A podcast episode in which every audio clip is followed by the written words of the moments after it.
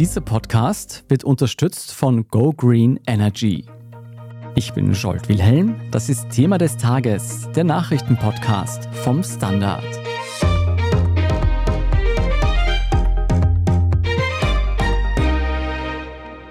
Beim Anblick dieser Fotos glauben Sie, Ihnen fallen die Augen raus. Politiker der rechtspopulistischen FPÖ plaudern mit Vertretern der islamistischen Taliban. Diese Szene, so unglaublich sie klingt, hat sich diese Woche tatsächlich zugetragen. Und zwar bei einem Treffen in Afghanistan. In Österreich plakatieren sie Daham statt Islam oder Umarin statt Murzin. Wie kommt so jemand dann ausgerechnet mit den Taliban zusammen? Aber da gibt es viele Andeutungen, warum diese besagten Personen dort gewesen sind. Für Österreichs Image ist das offensichtlich ein schwerer Schlag. Doch auch die Spitze der Freiheitlichen Partei zeigt sich alles andere als amused damit eines einmal von Anfang an gleich ganz klar ist. Ich halte diesen Besuch bei den Taliban, ich sage so, wie ich es mir denke und wie ich es empfinde, für eine unglaubliche Dummheit. Wir sprechen heute darüber, wieso rechtsnationalistische Politiker die Nähe zu muslimischen Extremisten suchen. Und darüber, ob FPÖ-Chef Herbert Kickel seine Partei nicht unter Kontrolle hat. Jan-Michael Machert, du bist Innenpolitikredakteur beim Standard und recherchierst im Zuge deiner Arbeit immer wieder über Islamismus und Rechtsextremismus. Jetzt ist also eine Delegation von FPÖ-Politikern tatsächlich nach Afghanistan gefahren, um die Taliban zu treffen. Wie kam es dazu? Also wie es dazu kam, ist noch immer eine offene Frage, wo wir leider Gottes darauf warten müssen, bis die besagten Personen wieder in Österreich sind, weil ich die auch vergeblich versuche, seit Tagen zu erreichen.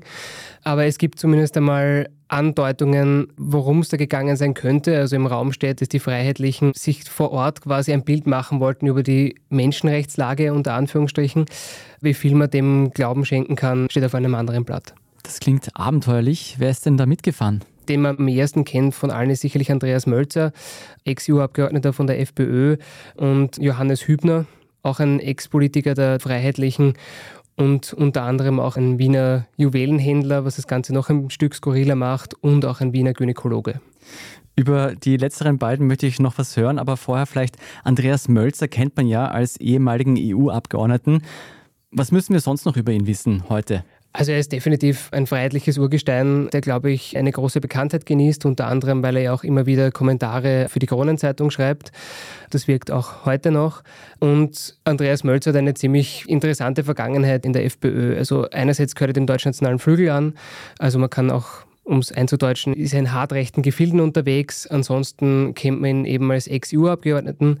Den Posten hat er durch sich selbst verloren, indem es damals Aufnahmen gab, die öffentlich wurden, indem er unter anderem die EU mit dem Dritten Reich verglichen hat. Das hat ihm dann letztlich die politische Karriere gänzlich gekostet, was aber nicht bedeutet hat, dass er nicht in der freiheitlichen Sphäre trotzdem immer wieder eine Rolle gespielt hat. Bei kleineren Dingen wie dem FPÖ-Historikerbericht zum Beispiel, wo er dabei war als Experte.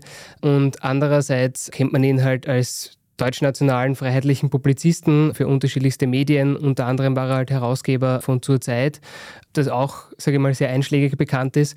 Es ist auch so, dass er mit Kickel keine besonders gute Beziehung hat. Übrigens hat er schon mit Haider keine besonders gute Beziehung. Also mit Streits kennt er sich aus. Mit Kickel ging es nur ziemlich unrühmlich zu Ende, weil er eine gänzlich andere Linie in der Corona-Politik vertreten hat, unter anderem was das Impfen angeht. Und das hat Kickel auch heute in einer Pressekonferenz noch einmal betont, das verzeiht er ihm nicht. Das hat er zwar wortwörtlich nicht so gesagt, aber sinngemäß hat er das genauso gemeint. Melzer ein Parteirebell bei den Rechten. Warum fährt ein Juwelier und ein Gynäkologe noch mit zu den Taliban? Das ist auch eine total interessante Frage, auf die es natürlich einige Hinweise gibt, also was den Wiener Juwelier angeht. Vielleicht ein interessanter Side-Aspekt, zudem hatten wir 2014 im Standard ein Wohngespräch, das von Skurrilitäten nur so strotzt eigentlich. Also wenn man zumindest die Bilder, die wir damals aufgenommen haben, sieht, merkt man, der wohnt halt eigentlich in einer anderen Epoche, kann man sagen. In einer völlig anderen Epoche, so zieht er sich auch an, also so kleidet er sich und ist im Juwelierhändler und Antiquitätenhändler, sieht sich, glaube ich, auch in einer völlig anderen Zeit. Und hat unter anderem den Satz gesagt, was ich überhaupt nicht aushalte, das sind billige Pappendeckelhäuser mit Schuhkartonkammern. Jedes Mal, wenn ich in so einem Haus der Neuzeit zu Besuch bin, denke ich mir, dass man wieder das öffentliche Auspeitschen einführen sollte. Wow. Was, glaube ich, ein bisschen unterstreicht, wo der gute Herr steht. Wir haben auch sein Instagram-Profil gefunden und da deutet sich zumindest an, dass der gute Herr auch, sage ich mal, ziemliche Bekanntschaft mit Afghanistan und Pakistan hat zum Beispiel, dürfte ich auch ganz gut dort auskennen. Warum er dort ist, weiß ich ehrlich gesagt nicht. Wie gesagt, ich habe ihn leider nicht erreicht, aber er dürfte dort zumindest einmal für längere Zeit gewesen sein. Was den anderen, den Wiener Gynäkologen angeht, also afghanischstämmig, und dürfte schon eine ziemlich lange Vergangenheit in der FPÖ haben oder immer wieder dort angestriffen sein. Der war nämlich in dem Fall auch, wie Profil berichtet hat, der Reiseleiter jetzt für diese Reise nach Afghanistan zu den Taliban, dürfte auch der Strippenzieher gewesen sein. In dem Bericht wird auch nahegelegt, dass er eben gute Kontakte in den arabischen Raum pflegt und das eben auch schon von Vorgängern wie Jörg Haider oder Heinz-Christian Strache ausgenutzt worden sein soll. Also es gab die nötigen Connections, um diese Reise durchzuführen. Trotzdem, für mich ist es jetzt schon sehr überraschend, dass Vertreter eines extrem rechten Lagers sich zusammensetzen mit Islamisten und über dies und das und die Gesellschaft reden. Wie ungewöhnlich würdest du sagen, ist dieses Treffen? Also von außen ist es natürlich total skurril, weil man sich denkt, okay, in Österreich affichieren und plakatieren sie daheim statt Islam oder Bumerin statt Murzin oder wie Strache damals im Wien-Wahlkampf vor vielen, vielen Jahren mehr Mut zum Wiener Blut, was ja sozusagen den Rassismus und dieses Anti-Islam-Denken, was ja in der FPÖ und in der europäischen Rechten sehr, sehr stark verbreitet ist, ja quasi unterstreicht und deutlich macht. Da versteht man mal überhaupt nicht, wie kommt vor allem ein Deutschnationaler wie Andreas Mölzer dann noch einmal dazu, der eben damals vom sogenannten Negerkonglomerat in Bezug auf die EU gesprochen hat. Wie kommt so einer, der solche Sätze sagt oder solche Worte benutzt, wie kommt so jemand dann ausgerechnet mit den Taliban zusammen? Aber da gibt es viele Andeutungen, warum diese besagten Personen dort gewesen sind. Darauf lass uns gleich zu sprechen kommen. Vorher möchte ich wissen, was sagt denn der Chef der FPÖ, Herbert Kickel, zu all dem? Also der hat sich zumindest heute in der Pressekonferenz sehr verärgert gezeigt. Er sprach von einer unglaublichen Dummheit. Also er versteht auch nicht, wie man auf die Idee kommt, dass man nach Afghanistan fährt und dort mit den Taliban spricht. Und an sich hat er den beiden Ex-Politikern der FPÖ erstens einmal die Bedeutung abgesprochen, was schon ein ziemlich harter Schritt ist grundsätzlich, und auch von Politpensionisten gesprochen, also sich ganz klar distanziert von den beiden Personen oder es versucht zumindest ähm, und auch klargestellt für sich, dass das keine FPÖ-Delegation war. Die beiden Herren Mölzer und Hübner, das sind keine FPÖ-Politiker. Das sind keine FPÖ-Politiker, sondern das waren FPÖ-Politiker. Das ist ein kleiner, aber ein ganz, ganz wesentlicher Unterschied. Das war ihm sehr, sehr wichtig, hat immer wieder betont, wir haben das weder finanziert, wir haben das weder in Auftrag gegeben noch organisiert, wir haben davon auch nichts gewusst. Also in dem Fall muss man sagen, kann man das Kickel, glaube ich, auch glauben, weil Mölzer in der jüngeren Vergangenheit oder in den vergangenen Jahren eigentlich immer ein, wie soll man sagen, lohnsamer Wolf war, der immer Dinge gemacht hat, so wie sie wollte. Also wir kennen ihn ja auch als Kommentator in Medien, auch immer wieder im Standard, jemand, der über die FPÖ spricht. Und Hübner, muss man ganz ehrlich sagen, war zuletzt auch Bundesrat, aber insgesamt im FPÖ-Universum ein völlig kleines Licht und als Ex-Politiker dann noch dazu. Du warst bei dieser Pressekonferenz heute von Herbert Kickel und du hast den Eindruck, man kann ihm das glauben, diese Empörung. Wenn jetzt aber diese Reise von Mölzer und Co. zu den Taliban nach Afghanistan wirklich nicht abgesprochen war mit der FPÖ-Spitze und diese Reise wirklich gegen den Wunsch der Parteiführung erfolgt ist, heißt das, Herbert Kickel hat seine Partei nicht unter Kontrolle? Im Großen und Ganzen würde ich sagen, dass er sie schon unter Kontrolle hat. Also die Maschinerie funktioniert ja seit Monaten, liegt natürlich auch am Zeitgeist, aber ganz grundsätzlich würde ich sagen, oder würde ich Kickel von außen so einschätzen, dass gerade der ein sehr straffer Organisator ist, der, glaube ich, auch so ein kleines Cäsarenreich um sich aufgebaut hat, wo wirklich die engsten Vertrauten mit ihm den Weg gehen. Dazu gehören auch nur ganz, ganz wenige, was man so hört. Ich glaube, was solche Randnotizen aus seiner Sicht, also eben zu denen halt Mölzer und Hübner gehören, das sind für den Personen, die zwar vielleicht freiheitliche Mitglieder sind, aber auch nicht mehr. Und das hat er heute auch nochmal deutlich gemacht. Das war ein, ein Rentenausflug äh, nach Afghanistan. Kickel spricht sich also gegen diese Aktion aus. Trotzdem gibt es einiges noch zu bereden, und zwar was rechtsnationalistische Politiker mit muslimischen Extremisten verbindet. Bleiben Sie dran, wir sind gleich zurück. Etwas Gutes für die Umwelt zu tun, ist manchmal leichter als man denkt, wie zum Beispiel durch den Wechsel zum richtigen Stromanbieter. Gib auch du dein Go für eine grüne Zukunft. Ganz einfach online, in nur drei Minuten zu Go Green Energy wechseln und von grünem Strom zum fairen Preis profitieren. Mehr Informationen findest du auf gogreenenergy.at. Gibt es außerirdisches Leben? Haben Tiere ein Bewusstsein? Können wir durch die Zeit reisen? Es gibt so viele große Fragen, die uns Menschen seit Jahrtausenden beschäftigen. Aber erst jetzt kann die Wissenschaft Antworten darauf liefern. Oder neue Rätsel entdecken. Ich bin Tanja Traxler. Und ich bin David Rennert. Im Standard-Podcast Rätsel der Wissenschaft gehen wir großen Fragen der Menschheit auf die Spur. Wir fragen Wissenschaftlerinnen, was in schwarzen Löchern passiert. Wo die Aliens bleiben. Und die Fusionskraftwerke. Und wo die Mathematik an ihre Grenzen stößt. Rätsel der Wissenschaft. Jeden Mittwoch eine neue Folge. Überall, wo es Podcasts gibt.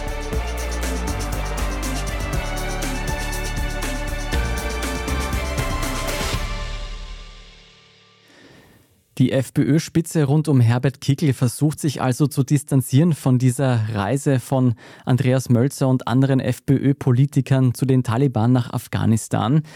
Wie muss man es sich dann erklären, dass FPÖ-Politiker auf eigene Faust das Gespräch mit Islamisten suchen? Also da gibt es jetzt mehrere Theorien. Eine ist, wenn man diesem besagten Gynäkologen glauben kann, der im Profil gemeint hat, man wollte sich ein Bild über die Menschenrechtslage in Afghanistan machen, dann deutet das vielleicht darauf hin, dass sich Mölzer und Hübner vielleicht tatsächlich ein Bild machen wollten, um nach Österreich zurückzukehren und vielleicht ein bisschen Stimmung in Richtung Asylpolitik zu machen, weil ja, auch wenn man ein bisschen rechtsextreme Zeitschriften liest, so in letzter Zeit, das Bild von Afghanistan als sicheres Land, als Urlaubsziel, so wie es dargestellt wird, dass man vielleicht nach Österreich Österreich zurückkommt, um leichter sagen zu können, sogar wir waren dort. Wir haben dort keine Probleme gehabt, trotz Sicherheitswarnungen und so weiter. Warum kann man dorthin nicht abschieben? Mhm. Also das könnte zum Beispiel ein Grund sein. Ein zweiter Grund, der um diese gesamte Geschichte schwebt, ist, dass ein bekannter österreichischer Rechtsextremer seit Wochen von den Taliban in Gefangenschaft gehalten wird. Bekannterweise, weil die besagte Person in einer rechtsextremen Zeitschrift zuerst einen Bericht über Afghanistan geschrieben hat als sicheres Land und als Urlaubsziel. Ich glaube, der Titel hat damals gelautet, genau Urlaub bei den Taliban. Skurrilerweise ist genau diese Person jetzt in Gefangenschaft wegen angeblicher Spionage. Also er hat vorgegeben, Urlaub zu machen genau. in Afghanistan und einen Reisebericht auch geschrieben dazu. Und wurde dann inhaftiert. Genau. Also da schwebt sozusagen die Theorie herum, dass vielleicht diese Delegation versucht haben könnte, den besagten Rechtsextremisten nach Österreich zurückzuholen. Ist es denn realistisch, dass FPÖ-Leute ohne nennenswertes Amt einen Gefangenen aus Taliban-Gefangenschaft zurückholen können oder gar eine Auswirkung auf Österreichs Asylpolitik haben? Was sagt denn unsere Regierung dazu? Also die Regierung grundsätzlich sagt dazu gar nichts. Also ÖVP und Grüne sind da eher ruhig. Der Außenminister ist halt sehr erbost, weil er sagt, okay, es gab eine Sicherheitswarnung, es gab auch eine Sicherheitswarnung an eine Person, zumindest eine Person dieser Delegation. Laut Kickel war das Johannes Hübner, der das bei SMS bekommen haben soll. Die Delegation hat sich trotzdem in dieses Land aufgemacht. Das ist für Schallenberg ja ziemlich unrühmlich, die ganze Geschichte. Aber wie viel Erfolg man hat, kann ich schwer einschätzen. Vielleicht ist es nicht unmöglich, aber ich würde sagen, wenn der Staat Österreich da was tun würde oder sich eine Regierung dahinter klemmen würde, glaube ich, hat man deutlich mehr Chancen, jemanden zurückzuholen. Jetzt gehen wir mal davon aus, dass diese Delegation, die nicht offiziell von der FPÖ geschickt wurde, keine Auswirkungen auf Österreichs Asylpolitik haben wird. Was könnte denn dann noch die Motivation gewesen sein für diese FPÖler, sich mit waschechten Islamisten zusammenzusetzen? Was übersehen wir da? Naja, also was ich mir gedacht habe, also ich beschäftige mich ja unter anderem auch mit Islamismus und halt auch mit Rechtsextremismus und sagen wir so, es gibt im Rechtsextremismus eine ziemlich interessante Diskussion, die zwar sicherlich noch ein Minderheitenprogramm ist, garantiert, aber in neurechten Kreisen gab es rund um den Sieg unter Anführungsstrichen der Taliban in Afghanistan vor zwei Jahren im Spätsommer ziemlich interessante Wortmeldungen, nämlich aus extrem rechten Kreisen. Da wurde nämlich der Taliban-Sieg ziemlich gefeiert, was damals schon viele Leute so ein bisschen fragend zurückgelassen hat. Aber es gibt durchaus Gemeinsamkeiten, die diese Gruppen haben. Die kann man sehr breit streuen, aber nur um einen Abriss zu machen, da geht es um Antisemitismus, da geht es um die Gegnerschaft zu den USA, also die sogenannten Globalisten, die man immer wieder ins Treffen führt. Es geht um Traditionalismus in der Familie. Es geht um die Abscheu vor Homosexualität zum Beispiel. Also wenn man da ein Zitat hernimmt von einem österreichischen Identitären aus der damaligen Zeit, der gemeint hat, Drag Queens, Homoparaden und Menschenrechtsideologien haben dort Sendepause und deshalb feiert man den Sieg der Taliban. Oder es gab auch den Nick Fuentes, das ist ein ziemlich bekannter rechtsextremer Aktivist, ein junger Aktivist aus den USA, der gemeint hat, die Taliban werden Abtreibungen, Impfungen und die Homo-Ehe verbieten, vielleicht haben wir 20 Jahre lang auf der falschen Seite gekämpft. Das heißt, es gibt offenbar in der extremen Rechten oder ganz offensichtlich in der extremen Rechten Gedanken, ob das Feindbild des Islam als Hauptfeindbild tatsächlich in den vergangenen Jahren richtig war. Und unterstützt wird diese These momentan auch durch ein Buch, das erschienen ist, erst Anfang des Jahres oder rund um den Jahresbeginn, aus der deutschen extremen Rechten, die eben auch sich die Frage stellt, stehen wir nicht auf einer Weggabelung? Das Thema Musliminnen und Muslime in Europa, das lässt sich nicht verdrängen und verändern, so wie das die extreme Rechte gerne gehabt hätte die vergangenen Jahre. Gibt es da nicht Gemeinsamkeiten, die man vielleicht ausnutzen könnte? So. Ist absolut, wenn man mit, mit Expertinnen und Experten spricht, die sich mit dem Spektrum beschäftigen im Rechtsextremismus, sagen, es ist ein Minderheitenprogramm. Das ist sicherlich auch der Fall, weil es auch unter extremen Rechten auch als umstritten gilt. Aber die Diskussion ist da. Und darum fand ich den Besuch insofern recht spannend, weil ich meine, Mölzer gilt ja trotzdem als jemand, der sich sehr mit Ideologien beschäftigt.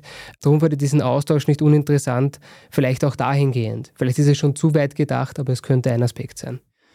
Wenn man nach Afghanistan blickt, dann bekommt man das Bild davon, dass Frauen brutal unterdrückt werden, dass grundlegende Zensur von Informationen stattfindet, dass massive Eingriffe in die private Freiheit vorgenommen werden. Das alles ist dort so real und so brutal. Ist es wirklich etwas, das auch österreichische Rechte und vielleicht auch FPÖ-WählerInnen etwas abgewinnen können? Also in dem Fall, glaube ich, geht es weniger um diese Wählerinnen und Wähler, sondern vielleicht eher auch um ein um ein bisschen Aufsaugen, was dort so möglich ist, ganz grundsätzlich. Ich meine, man muss sagen, wenn man sich so ein bisschen mit der islamistischen Literatur und so weiter beschäftigt, gab es auch in der Vergangenheit skurrilerweise die Fälle, dass hochrangige Islamisten, zum Beispiel Vordenker von Al-Qaida und so weiter, von Europäern, die dem hartrechten Spektrum und heute eben für neue Rechte als Ikone gelten, abgeschrieben haben. Zum Beispiel, was Gedanken angeht, wie Spiritualität und der Staat zusammenhängen und so weiter. Da gab es schon früher Zusammenhänge. Ich kann mir gut vorstellen, dass man dort einmal Luft schnappen geht so, und sich vielleicht ein bisschen anschaut, wie schaut es dort wirklich aus, was geht da auch also wie funktioniert Staat und Religion gemeinsam? Das ist ja zum Beispiel was, was die Rechte, wenn man ihnen zuhört, ja immer wieder beklagen. Also sie verteidigen ja das sogenannte christliche Abendland. Das ist ja zum Beispiel mhm. auch was, was, glaube ich, extreme Rechte stark beobachten. Ich kann mir ganz gut vorstellen, dass das sicherlich etwas ist, wo man sich vielleicht da und dort Praktiken abschauen kann, wie man Leute wieder zur Religion führt zum Beispiel, wie man Dinge vielleicht gemeinsam denkt, wie man Spiritualität und das Ganze zusammendenkt. Weil ich meine, man muss ja auch ganz ehrlich sagen, gerade so Thema Religion, Verschwörungstheorien und so weiter sind jetzt dem rechten Spektrum nicht allzu fern. Und dieses hehre Ziel von etwas ganz, ganz Großem, wenn man den Identitären zuhört, zum Beispiel in Europa, ist ihnen auch nicht so fern, wo man sagen muss, die Unterschiede sind oft ein bisschen weicher, als man denkt bei diesen Ideologien. Und das, wie eben vorher gezeigt, da sieht man schon da und dort Gemeinsamkeiten. Ob man wirklich gemeinsame Sache macht, das halt, da bin ich skeptisch, ehrlich gesagt. Punktuell gab es zum Beispiel einen Fall bei den Identitären mit einem Ex-Al-Qaida-Mann, mit dem er aber vor allem islamfeindliche Stimmung provoziert hat. Aber grundsätzlich halte ich das nicht für ausgeschlossen, dass eben jemand so wie Mölzer, der sehr viel über Ideologien nachdenkt, vielleicht da und dort Dinge findet, die er vielleicht auch interessant finden könnte. FPÖ-Chef Herbert Kickl hat sich sehr empört gezeigt, ob dieses Gedankenaustausch von Mitgliedern seiner Partei mit den Taliban und scheint gar nicht so angetan zu sein, dass man sich da vielleicht das ein oder andere abschaut. Denkst du, dieses Treffen mit den Taliban könnte der FPÖ langfristig schaden? Also ich glaube ganz ehrlich nicht. Also wir leben auch in Österreich, also ich glaube, diese Debatten sind immer relativ schnell vergessen. Das andere ist, dass die zwei tatsächlich einfach kleine Lichter in der FPÖ-Welt sind Ich glaube, Kickel hat es heute für sich persönlich gut gemacht, indem er sich sehr klar davon distanziert hat, indem er auch zumindest einmal für Hübner Konsequenzen in Aussicht gestellt hat, oder beziehungsweise eigentlich für beide gab es eigentlich schon Konsequenzen, indem ihnen einfach die Bedeutung abgesprochen wurde. Ich glaube, nichts ist für politische Personen schlimmer, als wenn dir von deinen eigenen Leuten die Bedeutung abgesprochen wird, auch wenn du kein politisches Amt mehr hast. Ich glaube, damit ist die Sache aus Kickel-Sicht sicherlich gegessen. Die Frage ist, was uns die beiden noch erzählen werden von ihrem Ausflug aus Afghanistan. Vielleicht erfahren wir dann noch mehr. Darauf bin ich auch schon sehr gespannt und du wirst uns dann wieder berichten, hoffentlich. Vielen Dank für diese Einordnung, Jan-Michael Machert. Danke.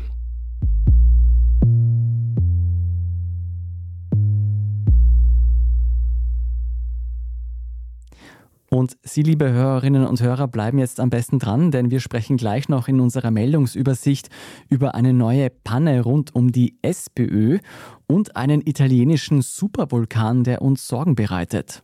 Wenn Sie unsere Arbeit bis dahin schon mal unterstützen wollen, machen Sie das am besten mit einem Standard-Abo. Und hier gibt es noch bis Ende November zum 35. Geburtstag des Standard exklusive Angebote und Vergünstigungen. Nicht verpassen, alle Infos dazu finden Sie auf abo.derstandard.at. Gleich geht's weiter, wir sind gleich zurück. Etwas Gutes für die Umwelt zu tun, ist manchmal leichter als man denkt wie zum Beispiel durch den Wechsel zum richtigen Stromanbieter. Gib auch du dein Go für eine grüne Zukunft. Ganz einfach online, in nur drei Minuten zu Go Green Energy wechseln und von grünem Strom zum fairen Preis profitieren. Mehr Informationen findest du auf gogreenenergy.at. Ich bin die Franziska. Ich bin der Martin. Und wir wollen besser leben. Lohnt sich 10.000 Schritte zu gehen jeden Tag? Ist das Großraumbüro wirklich so schlecht wie sein Ruf? Spoiler, ja. Bringt's was, Intervall zu fasten? Wir fragen die, die es wirklich wissen und probieren es auch gleich selber aus. Bei Besser Leben, jeden Donnerstag eine neue Folge.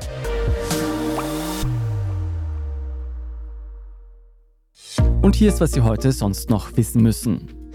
Erstens. Am Dienstag ist unbeabsichtigt ein Papier geleakt worden, das sich der künftigen Aufstellung und Strategie der SPÖ widmet. Darin geht es um die Positionierung des Parteichefs Andreas Babler als Kanzlerkandidat und wie er es ins Kanzleramt schaffen könnte. Babler soll als positive Alternative zu FPÖ-Chef Herbert Kickl inszeniert und die ÖVP als Blockierer dargestellt werden. Ungewöhnlich ist so ein Strategiepapier an sich nicht. Für Aufsehen sorgt es allerdings deshalb, weil es laut SPÖ ohne Auftrag der Partei vom Meinungsforschungsinstitut Sora erstellt wurde, das auch politische Beratung anbietet. Bisher bekannt war Sora vor allem als neutraler Beobachter und für die Hochrechnungen von Wahlergebnissen im ORF. Nach Bekanntwerden des Strategiepapiers hat der ORF am Mittwoch die Zusammenarbeit mit Sora eingestellt. Zweitens, ein Richter in New York hat den ehemaligen US-Präsidenten Donald Trump des Finanzbetrugs für schuldig erklärt. Demnach hat Trump seine Vermögenswerte in der Vergangenheit absichtlich zu hoch angegeben, um an bessere Konditionen etwa für Kredite zu gelangen. Mit dem Urteil ist ein wichtiger Schritt erfolgt für einen Zivilprozess gegen Trump und dessen firmenbeteiligte Söhne sowie dessen Anwälte. Das könnte massive Folgen für Trump und sein Familienunternehmen haben. Trump könnte unter anderem die Kontrolle über seinen bekannten Trump Tower in Manhattan und einen Golfclub in Westchester verlieren. Die zuständige Staatsanwältin von New York strebt Strafen in der Höhe von 250 Millionen Dollar an. Trump selbst spricht von einer weiteren Hetzjagd gegen ihn und werde alle Möglichkeiten nutzen, das Verfahren abzuwenden oder zu verzögern. Drittens. Österreichs Bundeskanzler Karl Nehammer geht mit seiner ÖVP mit einem neuen Slogan in den Wahlkampf. Glaub an Österreich. Woran genau man hierbei glauben soll, das fragen sich vermutlich die zahlreichen jungen Menschen, die heute Wiens Ringstraße blockiert haben, um gegen die Tatenlosigkeit der Regierung in Sachen Klimakrise zu protestieren.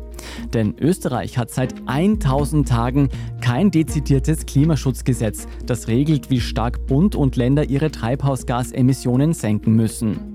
Klimaministerin Leonore Gewessler von den Grünen sagt, dass das Gesetz noch vor den Nationalratswahlen im Herbst 2024 beschlossen werden soll. Bislang sperrt sich die ÖVP aber gegen Verbindlichkeiten und damit gibt es bis heute keine Einigung. Und viertens, wenn Sie die Tatenlosigkeit beim Klimaschutz noch nicht genug deprimiert, dann hören Sie sich diese Meldung an. Italienische Seismologen warnen vor einem möglichen Ausbruch des Supervulkans der Phlegräischen Felder. Der befindet sich am westlichen Stadtrand der Millionenmetropole Neapel. Dort verzeichnet man in letzter Zeit immer länger andauernde und stärkere Erdbeben, was auf einen Ausbruch hindeuten könnte. Sollte es dazu kommen, könnten große Teile Neapels und umliegendes Land verschüttet werden. Zum Vergleich, dieser Supervulkan soll die 20-fache Energie freisetzen können, wie jener Vulkan, der vor hunderten Jahren Pompeji dem Erdboden gleichgemacht hat und rund 50.000 Menschen das Leben kostete. Wann dieser Supervulkan bei Neapel ausbrechen könnte, sei schwer vorherzusagen. Jedenfalls sei es laut Forschern höchste Zeit, die Warnzeichen ernst zu nehmen und Notfallpläne für die Gegend anzupassen. Zu dieser enormen Masse an destruktiver Energie habe ich auch noch einen Hörtipp für Sie. Wissen Sie, wer die Kernspaltung entdeckt hat? Wusste ich auch nicht, aber federführend daran beteiligt war die Österreicherin Lise Meitner. Meitner gilt bis heute als eine der wichtigsten Physikerinnen des 20. Jahrhunderts. Sage und schreibe 49 Mal wurde sie für den Nobelpreis nominiert. Bekommen hat sie ihn allerdings nie. Und das, obwohl sie wie gesagt die Kernspaltung entdeckt hat. Warum das so ist, das beantwortet unser Schwesterpodcast Rätsel der Wissenschaft in seiner aktuellen Folge. Rätsel der Wissenschaft finden Sie überall, wo es Podcasts gibt. Falls Sie Feedback haben zu Thema des Tages oder einen anderen unserer Podcasts, dann schicken Sie uns das gerne an podcast.derstandard.at. Wenn Ihnen dieser Podcast gefällt, dann erzählen Sie gerne Ihren Freunden und Bekannten davon und hinterlassen Sie uns eine gute Bewertung oder einen netten Kommentar bei der Podcast-Plattform Ihrer Wahl. Ich bin Jolt Wilhelm, vielen Dank fürs Zuhören, Baba und bis zum nächsten Mal.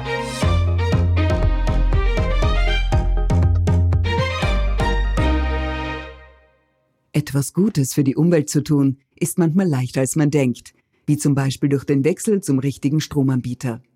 Gib auch du dein Go für eine grüne Zukunft. Ganz einfach online, in nur drei Minuten zu Go Green Energy wechseln und von grünem Strom zum fairen Preis profitieren. Mehr Informationen findest du auf gogreenenergy.at.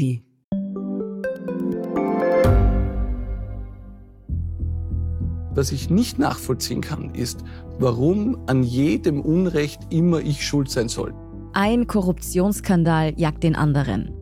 Österreich hat in den letzten 30 Jahren viel über Klimaschutz gesprochen, aber zu wenig getan.